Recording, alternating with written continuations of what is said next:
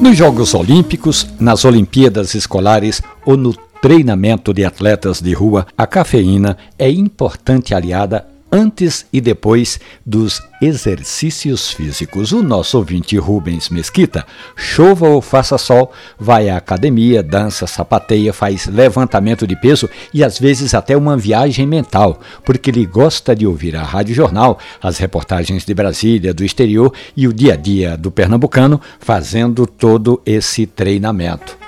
Uma xícara de café antes e outra depois dessas atividades, Rubens, mantêm o corpo em estado de alerta e fortalecem a musculatura. No final, também, para desacelerar, a cafeína é uma parceira para evitar o estresse, a fadiga do corpo.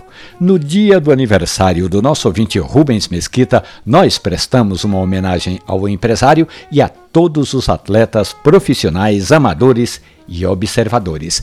Essa história do mundo do café você pode ouvi-la ali na página da radiojornal.com.br e no agregador de podcast da sua preferência. Café e conversa. Um abraço, bom café.